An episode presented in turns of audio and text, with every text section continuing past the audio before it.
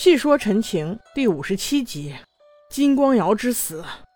金光瑶面对蓝曦臣，做出楚楚可怜的模样。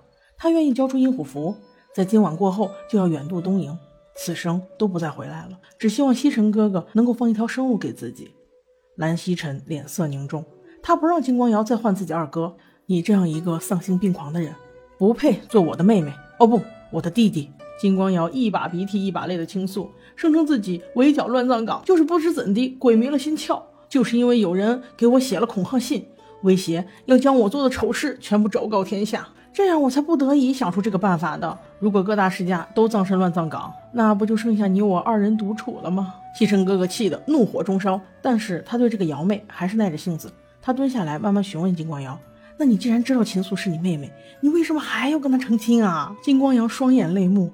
想当初，我花了千辛万苦，费了多少心思，这才让老岳父答应这门婚事。可万万没想到，竟然在大婚之前，我岳母才跟我说了这个真相。你说你倒也是早说呀！我不花那些心思，我听到这个消息，简直是五雷轰顶啊！可是即便如此，我还是没有办法推掉这门亲事，因为当时不是我说了算呀，我爸还在呢。即使就是我说了算吧，那我也不能推掉这门婚事呀。因为我没有理由呀，我有什么理由？难道我要说出真相吗？这样秦素岂不更难堪？况且那时她已经怀孕了。说到底，这一切都要拜金光善所赐。风流成性，拈花惹草，连老部下的妻子都不放过，自己啥时候多了个女儿都不知道，真是可恶至极，可恶至极！蓝曦臣听着，难以置信地质问金光瑶：“那你就是因为这个才把你爸杀了？”金光瑶只能无奈地点点头。曦臣哥哥怒地扇了他一巴掌。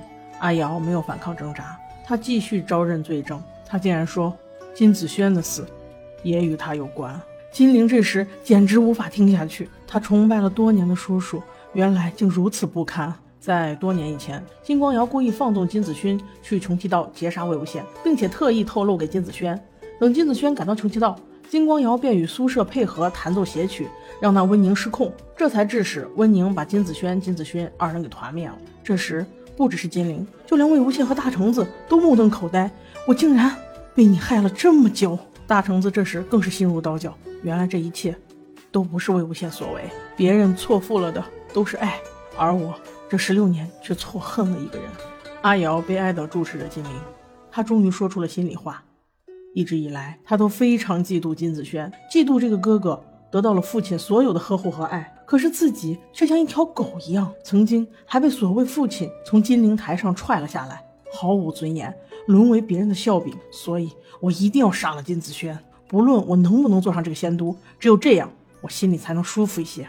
其实阿瑶也是给他爹过机会的，不过金光善在一次酒后吐了真言，他说金光瑶不值一提，还有他那个妈，真是又讨厌又粘人。这一切听在阿瑶的耳朵里。就是压倒他慈悲心的最后一根稻草。从那以后，金光瑶心如死灰，取而代之的只有仇恨和杀意。说到这里，众人都很黯然。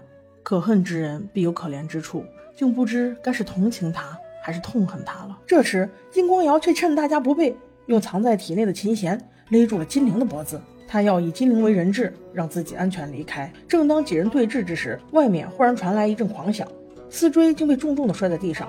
他狼狈地爬起来，告诉魏无羡，自己实在是挡不住外面的那个人。是的，刺锥是跟温宁一直在一起的，而现在那个代表着聂明珏的刀灵正附在温宁的身上，即使鬼将军也控制不了他。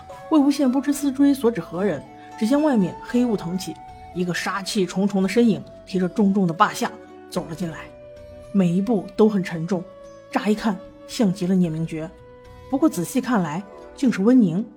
望向二人迅速察觉到。温宁被霸下附了体，果然，温宁现在的一举一动像极了聂明珏。他咆哮着一跃而起，狠狠向下砍了一刀。金光瑶惊恐之下松开了金陵的脖子，魏无羡赶紧将金陵抢过来，那大刀结结实实的落在金光瑶的肩膀上，血流如注，直接报销了他一根胳膊。金光瑶撕心裂肺的狂叫着，他的鲜血溅满了金陵身上。霸下循着鲜血的味道对付金陵。关键时刻，魏无羡大声叫道：“温琼林！”这一嗓子唤醒了温宁些许神智。不过他实在无法控制霸下，眼看就要失控。蓝大、蓝二同时合奏清新音，魏无羡此时也吹奏陈情，这才逐渐压制了霸下。这时的聂导终于心机外露，苏舍还在一头雾水时，聂怀桑就炸声喊了起来：“啊，好疼啊！于是应声倒下，声称是苏舍砍了自己。哼哼，不是只有你苏舍的主子会嫁祸人。刚刚被镇压住的霸下突然又飞了起来，正好刺中苏舍的心脏。这一记反杀，苏舍也死得干脆。此人也算是罪有应得了。他对旁人心狠手辣，唯独对金光瑶尊重有加。魏无羡见状，继续吹奏陈情，终于将那霸下和聂明珏的尸体封进了棺材。一切稍稍平息之后，蓝曦臣还是忍不下心送瑶妹归西。即便是知道金光瑶十恶不赦，还是为他伤口上药。不过蓝曦臣也警告金光瑶，如果再有动作，自己绝不手软。聂怀桑一听，立刻又一计上头。蓝曦臣让聂怀桑把金疮药拿给自己。聂怀桑明明把药就在身体里揣着，却故意假装找不到，来回摸索。他趁蓝曦臣回头取药之时，故意惊叫了一声。哥哥小心！蓝曦臣以为金光瑶要对自己不利，不加思索，连头都没回，就给金光瑶了一剑，直接刺穿金光瑶胸膛。你不是要去东营吗？现在去不了了，我送你去西天。